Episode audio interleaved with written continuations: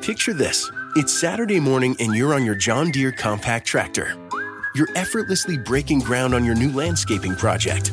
Next, you're moving piles of rocks just by moving a lever. And now you're enjoying the warmth of the sun as you clear brush across your pasture.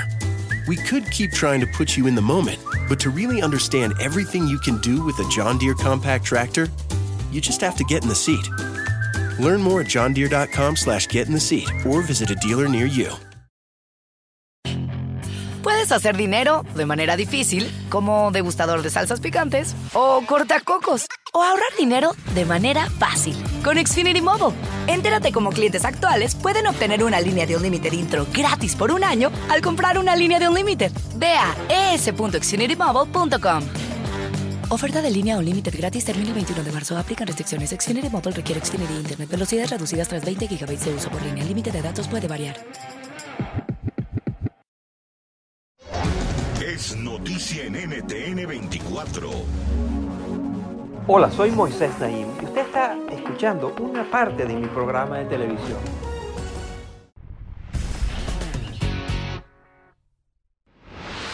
Vivimos enojados, irritables. La gente está enojada con la inestabilidad política, con la desigualdad económica, con la incertidumbre, con el cambio climático, con la pandemia, con los políticos y la lista es infinita. Pero ¿habrá una manera eficaz de combatir este sentimiento que tanto nos consume? Eso es precisamente lo que se ha dedicado a investigar mi invitado de hoy. Y desde un ámbito sorprendente, el de la economía. Su nombre es Mark Blythe y es el director del Centro Rhodes de Economía Internacional y Finanzas de la prestigiosa Universidad de Brown en Estados Unidos. El propio profesor Blythe nos explica que él lleva años estudiando por qué las personas siguen creyendo en ideas económicas equivocadas cuando hay un sinfín de evidencia en contra esas ideas.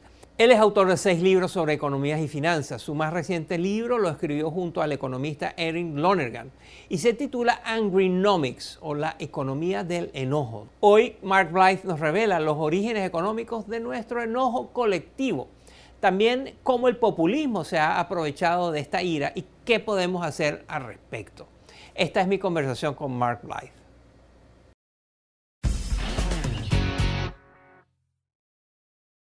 Bienvenido al programa, Dr. Blight. Es un placer tenerlo con nosotros. Thank you for the invitation. It's lovely to be here. ¿Por qué cree usted que el enojo, la rabia a veces nos ayuda a entender la economía? Because we seem to be in this weird moment. Porque parecemos estar viviendo en un momento raro en el cual el mundo, en promedio, nunca ha sido tan rico. Y aún así los indicadores de estrés, ansiedad y rabia están por todos lados. Entonces, lo que intentamos hacer en el libro fue pensar seriamente sobre qué factores de la economía de los últimos 30 años nos han hecho más ricos, pero al mismo tiempo más polarizados y más enojados.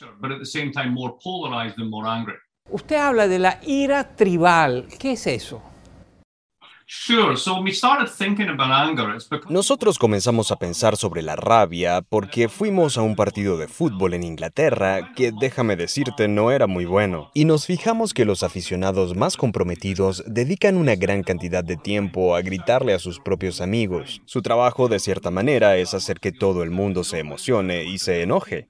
Y fue aquí que hicimos la conexión con la política, pues lo que vemos es una especie de despertar de una respuesta tribal. Puede que esté latente en la sociedad, puede que sea construida por los políticos, pero esencialmente la rabia es una fuerza motivadora muy poderosa. Y si la combinas con un momento histórico en el que muchas comunidades en el mundo tienen reclamos que en realidad son justificados, puedes identificar cuáles son esos reclamos y utilizarlos como arma para suscitar la rabia. En su libro, usted y su coautor, Eric Lonergan, argumentan que el auge del populismo que hemos visto recientemente tiene su origen en la crisis financiera que inició en el año 2008. Explíquenos eso. Claro, no solo es la crisis financiera. Si pensamos en los años 80, en las revoluciones de Ronald Reagan en Estados Unidos y Margaret Thatcher en Reino Unido, cambiamos de parecer con respecto a cómo funcionaba la economía. Liberamos e integramos los mercados y globalizamos la producción. También de manera muy significativa convertimos a los bancos centrales independientes en el principal mecanismo de gobernanza. Y para balancear estos grandes cambios macroeconómicos, se inyectó una gran cantidad de crédito al sistema. Podemos pensar en ello con esta analogía. Es como si hubiésemos reprogramado una computadora, pero al mismo tiempo introdujimos errores en esa reprogramación. Los errores fueron un fuerte incremento de la desigualdad de ingresos y de riqueza a nivel mundial, y también el deterioro de las condiciones de empleo de la gente, la eliminación de muchos de los derechos y restricciones que protegían a los trabajadores. Esto se exacerba hasta que llegamos a 2008, cuando hay una gran crisis financiera. Y en ese momento, ¿qué pasa? Los gobiernos están congelados y los bancos centrales básicamente rescatan el sistema. Pero no hay ninguna reforma fundamental para remediar los errores del sistema y luego los costos se le imponen al 80% de la población que no tiene activos. Eso crea una variedad de reacciones. Desde los indignados en España, que luego se convierte en el partido político Podemos, hasta el partido de ultraderecha alternativa para Alemania o AFD, del cual hemos visto versiones en todo el mundo. Así que no es la crisis financiera de 2008 per se, es lo que la crisis cataliza y que se había estado desarrollando durante mucho tiempo.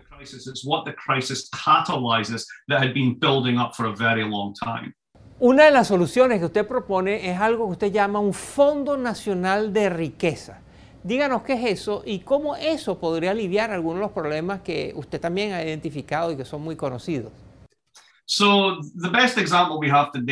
El mejor ejemplo que tenemos hasta la fecha es el Fondo de Pensiones del Gobierno de Noruega. En los años 90, los noruegos, muy inteligentemente, invirtieron las ganancias que provenían del petróleo en acciones. Compraron acciones en todo el mundo y crearon un gigantesco fondo pasivo para madurar estas acciones, generando una riqueza para la nación. Es bastante sencillo, cualquiera puede hacerlo. Siempre que hay una crisis financiera, la gente quiere deshacerse de sus acciones porque piensa que nadie va a querer comprar nada y lo hacen al mismo tiempo. Por lo tanto, los gobiernos deberían destinar 20% del Producto Interno Bruto a comprar todas esas acciones descartadas y luego crear un fondo pasivo con ellas. Digamos que ese fondo no se toca por unos 12 años. En ese tiempo se puede recuperar todo el dinero que invirtieron y más. Eso se convierte en riqueza para el 80% de las personas de más bajo nivel socioeconómico. Es literalmente dinero gratis que está esperando ser recolectado.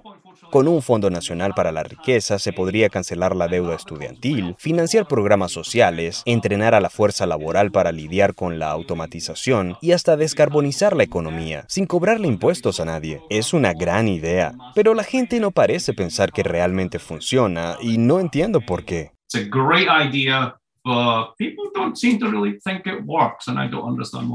Mark Blythe es profesor de Economía Internacional en la prestigiosa Universidad de Brown. Su último libro se llama La economía del enojo. Muchas gracias por estar con nosotros, Mark. Thank you for the invitation. It's lovely to be here. Esto es Efecto Naim. Lo puede ver todos los domingos por NTN 24, a las 6 de la tarde en Washington, a las 6 de la tarde en Bogotá y a las 3 de la tarde en Los Ángeles. BP added more than $70 billion to the U.S. economy in 2022 by making investments from coast to coast. Investments like building charging hubs for fleets of electric buses in California and starting up new infrastructure in the Gulf of Mexico. It's and, not or. See what doing both means for energy nationwide at bp.com slash investing in America. Hacer dinero de manera difícil, como degustador de salsas picantes, o cortacocos, o ahorrar dinero de manera fácil con Xfinity Mobile.